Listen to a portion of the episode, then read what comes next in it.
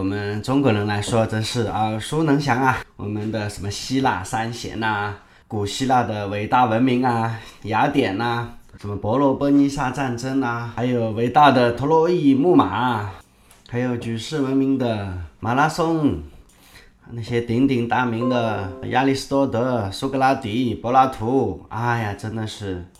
精彩夺目啊，非常的炫目啊！呃，但是今天我们讲的希腊，呃，可是现在的希腊啊，那个古代的希腊和现在的希腊啊，他们根本不是，呃，不是同一个人啊，同一个民族啊，那个完全几乎没有什么关系，呃，国家也不是那个国家啊，人民也不是那个人民了。以前的希腊啊，先放一边，我们今天讲的是现在的希腊啊。我们一提起现在的希腊，我们你们想的是什么呢？啊，我们中国人啊，对现在的希腊都知道，现在希腊好像问碰到问题了，他们这个债务危机啊，好像搞得整个交整个欧元区啊都是焦头烂额。那我今天我跟就是跟你们讲讲这个问题青年希腊现在到底发生了些什么事儿。希腊呢，在欧洲的巴尔干半岛，呃，全国的面积啊不到十三点二万平方公里。就相当于有一个安徽那么大吧，人口呢也不到一千一百万。呃，它的特点是耕地面积特别少啊，只有百分之二十三。橄榄油啊，它就生产橄榄和橄榄油的。嗯，因为它的山地啊，土壤比较贫瘠，嗯，什什么都种不了，那只能种橄榄嘛。嗯，它历来就是西欧比较穷的国家，工农业总产值啊只占 GDP 的百分之三十。但是希腊可是全世界的旅游胜地啊，所有喜欢旅行的人都喜欢去看看。每年有超过两倍它人口的呃旅游者到希腊去旅游，啊，因为那希腊的那海岸线呢有一万五千公里啊，有四十来个机场，服务业的收入啊倒是占了 GDP 的三分之二，你就明白了吧？那个旅游业是它的主营收入啊，整个希腊百分之六十的人都是搞旅游的。和旅游相关行业吧，呃，在危机之前呢，嗯，希腊的人均 GDP 啊，差不多是我们中国的三倍。中国现在的 GDP 差不多七八千吧，他们呢就是两万二左右啊。呃，在欧盟国家中啊，在十二十八个欧盟国家中呢排十二名。所以啊，希腊可不是一个穷国啊。你们发不发现啊？这其实它的国家穷的一塌糊涂，其实老百姓是蛮富的。这个跟我们中国的现状刚好相反啊！我们中国的老百姓不太有钱，政府很有钱呐。二零零九年的时候啊，嗯，月年底的时候啊，希腊政府宣布，呃，他的政府财政赤字啊，引起轩然大波啊。然后呢，全球三大信用评级机构把希腊主权信用评级啊都调低了。然后，哎呀，这个从这个希腊的债务危机啊，就开始了它的波澜壮阔的序幕啊。希腊政府的财政啊，他宣布的财政啊，就是政府财政赤字达到了百分之十二点七，公共债务呃占了国内生产总值的比是百分之一百一十三。这就好比啊，一个一个读了大学的学生啊，拿到了一笔。啊，一百万的贷款，自从拿到了贷款之后呢，他就吃香的喝辣的，把妹啊，买车呀，买 iPhone，呃，结果就把钱，呃，就提前花费了。到现在他还不起钱了，发现他要还这银行的债怎么还呢？这就是跟人是一样的嘛。希腊的财务危机啊，跟我们就是刷信用卡提前消费是一回事。其实不光光是。希腊啊，其实欧洲还有几个国家，这五个他们叫做五个像猪一样的国家。呃，为什么像猪一样的国家呢？这是五个国家的，呃，它的首字母连在一块就是 pigs，p i i g s。嗯，这哪五个国家呢？葡萄牙，嗯，s 爱尔兰和意大利，还有 g 就是 Greece 希腊，还有一个 s 就是西班牙。这五个国家啊，基本上都是有欧洲的欧元区的五大问题青年啊，呃，他们犯的毛病其实跟希腊是差不多的啊，就是政府拼命的举债，把老百姓的生活条件搞得好好的，福利搞得好好的，可是国家现在还不起债来啦。如果希腊不能支付他的债务的话，嗯，那个问题就大了去了。呃，希腊的各个银行啊，就会出现多米诺骨牌效应，会拖累一大批啊欧欧元区的那些银行。希腊在两千年开始啊，就发了很多的国国债嘛，啊，如果那个欧元区啊，这些银行，呃，很多他们都购买了，而且是，呃，很多啊，欧元区的银行啊，保险公司啊，嗯，做了担保公司，做了担保的啊，希腊的债务问题上啊，虽然只是一个简单的希腊本身的债务问题，而上演的却是欧元区的未来前景呢。那么关于希腊为什么？它能够进入欧元区，而且它还欠了这么多的债，嗯，而且很多人其实老早就知道他还不起这个债的，他还能借到那么多钱，这里面有一些什么秘密呢？啊，这我先听我讲完，在我们啊节目的最后，我才给你揭晓这个谜题啊。在希腊，除了四千亿美金的未偿还的政府债务之外，其实政府。刚刚还算出来，呃，其实还欠着八千多亿美金的养老金，嗯，这些数字加起来一起呢，就是一点二万亿。你要知道啊，嗯，希腊一共才一千一百万人口啊，那个他欠着一点二万亿美金，你想想啊，像这么多的钱啊，希腊连全体希腊人哈，不吃不喝要多少年才能还得起呀？啊，债务危机发生以来啊，希腊的老百姓有四分之一都失业了。居民的收入水平呢也下降了四分之一，国内生产总总值啊也下降了四分之一。呃，希腊本来是一个不怎么特别富的国家啊，但是在你要知道，在加入了欧元区之后啊，在短短的几年内啊，希腊政府的官员的薪水啊增长了一倍多哎，啊，而且还这个数字还不包括他们的收受的贿赂啊，政府部门就业岗位的薪水啊几乎是私营部门的。三倍，你要知道啊，希腊的公务员啊，占整个国家差不多有四分之一啊，就每四个人中间就有一个人是公务员啊。给大家一个数值啊，肯定会目瞪口呆啊。你要知道，希腊全国的铁路系统啊，以铁路系统为例，它一年的收入大概是一亿欧元，但是它的年薪啊，就是薪水的开支啊，就要四亿欧元，哎，真的太可怕了。我刚刚听到一个小道消息啊，说中国去年的呃高速公路啊也巨亏啊，好像是巨亏了多少多少个亿啊，让我们也觉得匪夷所思啊。看来我们只要是国营机构啊，他把事儿干好的能力啊，一般都会比较弱啊，但是常常会创造一些让人匪夷所思的记录啊。希腊的公立学校啊，系统也这个效率非常低，呃，也是令人叹为观止啊。呃作为一个欧洲排名最后的公立学校，呃，希腊的教育体系啊，针对每个学生所雇佣的老师是排名第一的芬兰公立学校的四倍。呃，那些将孩子送到公立学校的希腊人反而还不喜欢呢。嗯，如果孩子想要学到真正的知识，他们还必须呃家庭教师才行啊。在希腊哈，被在被政府列为艰苦的就业岗位上啊。男士的退休年龄啊，五十五岁；女士呢，五十岁。而且这个国家啊，哎呀，真的是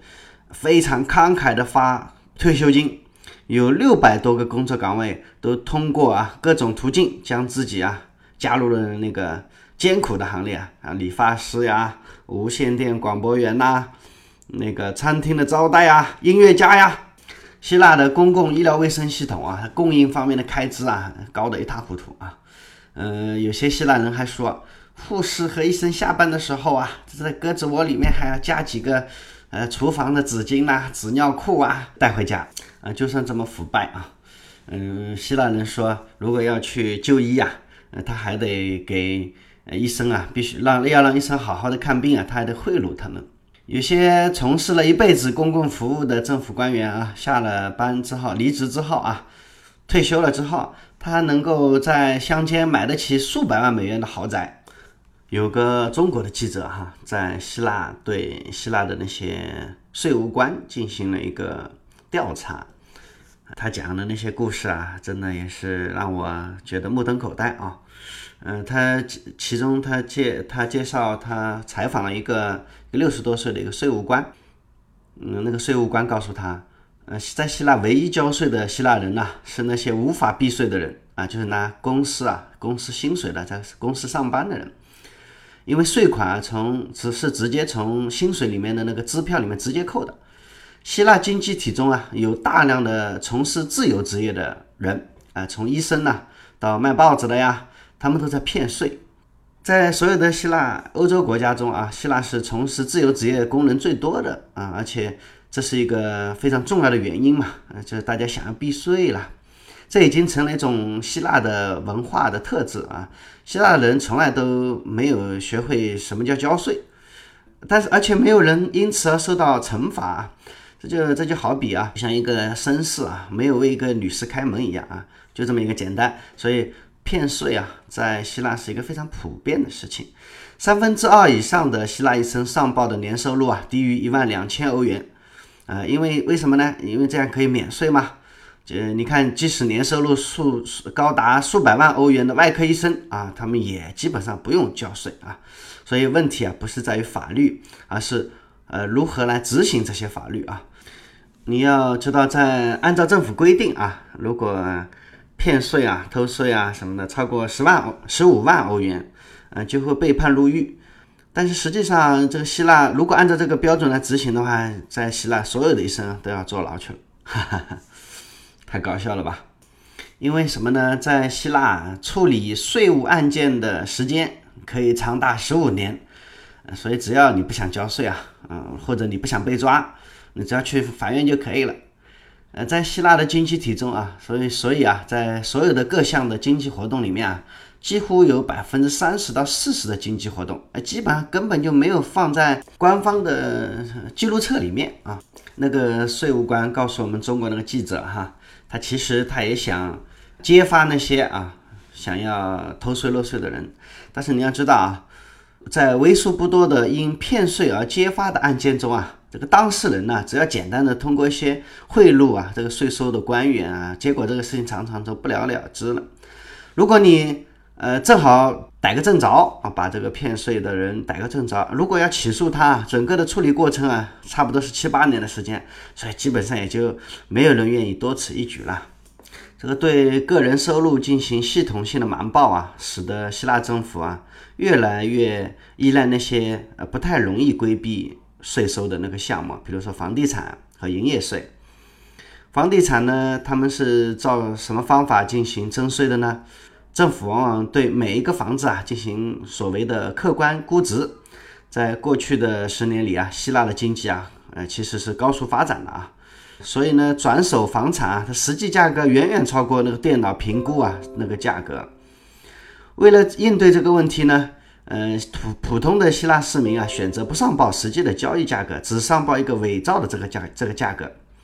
这个价格呢，通通常，刚刚好就是那个原来那个评估公式所评估出来的那个价格。比如说，购房者要购买他的房子，他所贷款的数额啊，刚好等于这一客观价值，所以以后的那个现金支付啊，差价或者从黑市里面来来借钱，嗯，所以呢。